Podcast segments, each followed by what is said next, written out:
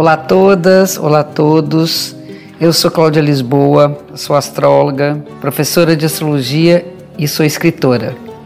Sejam bem-vindas, sejam bem-vindos ao podcast Astrologia com Cláudia Lisboa, um espaço para a gente falar um pouco mais sobre como a astrologia influencia vários aspectos da nossa vida e para conhecer um pouquinho mais sobre o céu do momento.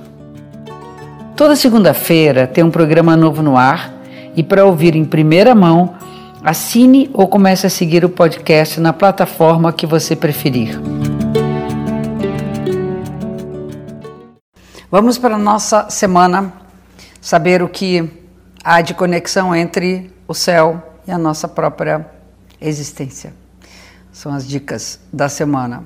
Sempre começo com a fase da lua, que será a lua crescente no dia 23 de setembro. Até o dia 23 ainda a gente está com a influência da lua nova, mas a semana vai ser marcada pela, pelo investimento na manutenção, no desenvolvimento daquilo que nós queremos que cresça na nossa vida.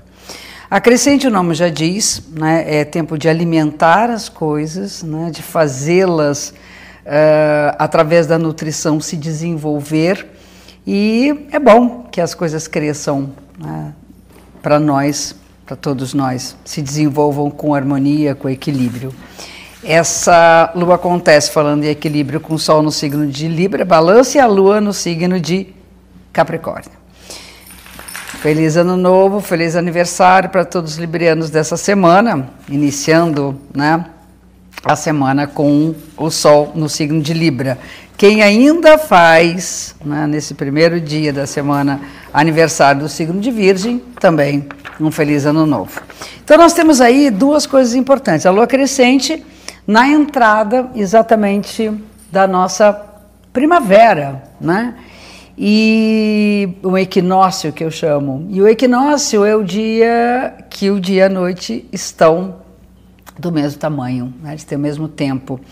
E no signo de Libra, isso representa a possibilidade de nós pormos em equilíbrio as, as, os pratos da nossa balança, os dois lados da nossa história.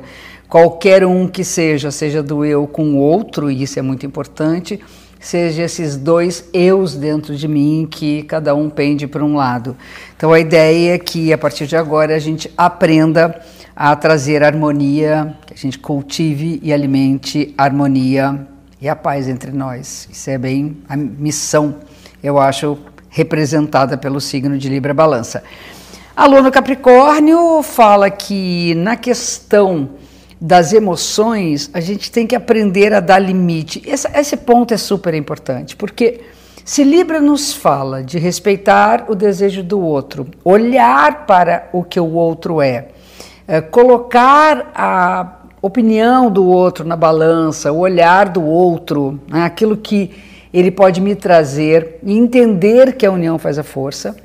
A lua no Capricórnio, a lua representa as emoções, vai significar que é preciso também estabelecer um limite. Esse limite é tanto o meu limite diante da demanda do outro, como também entender que o outro é capaz de me trazer um certo limite e que eu tenho que aceitá-lo, respeitá-lo. Esses dois signos, eles uh, tratam, são signos cardinais, signos da impulsividade, e tratam de dois grandes impulsos humanos. O impulso gregário, a gente, né, a tendência nossa sempre é buscar a nossa relação com os outros, e o impulso de construção, de deixar um legado.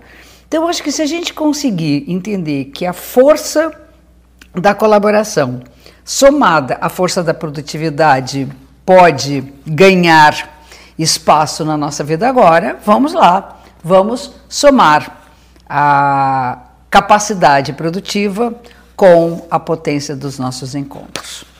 Vamos para os pequenos momentos do dia, dos dias, né? Além da entrada do Sol no signo de Balança, no dia 22 de setembro, nós temos aqui nas primeiras, na primeira fase da semana, até a metade da semana, uma série de aspectos tensos, de desafios em relação à linguagem e à comunicação. Então, tanto nos veículos de comunicação, quanto nas mídias sociais, quanto na maneira com que eu coloco o que eu penso, na maneira com que eu ouço o que os outros têm a dizer, é preciso que a gente fique alerta. Né? Alerta, primeiro, ao que de fato nós pensamos se isso é verdadeiro, ou se se é impulsionado por algum ressentimento, por alguma mágoa, por alguma treta, por alguma coisa que não está legal. Então, dar um certo limite né, a sair falando tudo que vem à mente vai, vai dar um samba, vai rolar bem. Isso aí é uma das, das, das provas, dos testes desse momento. Por outro lado, saber uh, se proteger daquilo que o outro traz enquanto informação, comentário e crítica. A gente está muito sujeito a entrar em atrito em relação aos comentários e críticas. Então, acho que é importante que tenha um certo cuidado, que a gente cuide dessa área das relações e das trocas. Os movimentos podem ficar muito tensos também, quer dizer, você não conseguir se articular para conciliar as diferentes demandas da vida, do dia a dia. Então, a ideia é menos é mais tentar priorizar as atividades e, enfim, as coisas que devem ser feitas para que não fique uma sobrecarga e saber dizer não. Mais uma vez, saber dizer não, não dá, isso eu não posso fazer, e dizer não para você e para os outros. E no dia 27, já no finalzinho da semana, a gente entra com Mercúrio no Escorpião. E é uma fase, vai passar um tempo com Mercúrio no Escorpião e com um primeiro gancho de harmonia nos encontros, principalmente aqueles que estão relacionados ao sentimento de um encontro uh, marcado pela espiritualidade, encontro de almas. A entrada de Mercúrio no Escorpião faz com que a linguagem, aquilo que nós falamos, aquilo que nós dizemos, tenha intenções nas entrelinhas.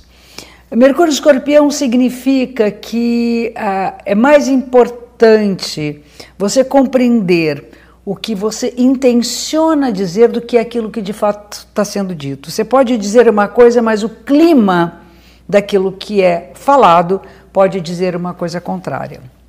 É, o silêncio, para que a gente compreenda e acessa acesse aquilo que se esconde dentro da gente é muito importante para que possa se descobrir né, coisas que nós um dia escutamos, coisas que nós um dia dissemos e que ficou ali numa região chamada inconsciente ou numa região de pouco acesso. É hora de entender que a palavra é apenas a ponta de um iceberg, que o buraco é bem mais embaixo. Né? É, há uma tendência a que o uso da palavra, isso vai valer, valer por algumas semanas, tá? O uso da palavra, ele, ela sirva, ele sirva o uso da palavra como uma maneira de cutucar para mexer nas feridas que precisam ser tratadas. A palavra pode ser uma palavra de cura. Por outro lado, é preciso dar anestesia para não fazer com que a dor das feridas, das mágoas, fique maior do que deva, né? A gente tem que ter cuidado para não ser frio demais ou emocional ao extremo e deixando vir à tona coisas que deveriam ficar quietas, não deveriam ser ditas ou, se precisarem ser ditas, que seja di sejam ditas com aquilo que nós falamos no início desse, desse momento nosso, que é cultivar a harmonia, cultivar a doçura, cultivar a paz de espírito entre nós humanos. Fica a dica. E aqui a gente fecha mais um episódio da semana. Obrigada pela audiência. Espero vocês também no Instagram, arroba Cláudia Lisboa, e no Face, Escola Cláudia Lisboa de Astro. Até a próxima semana. Um beijo grande.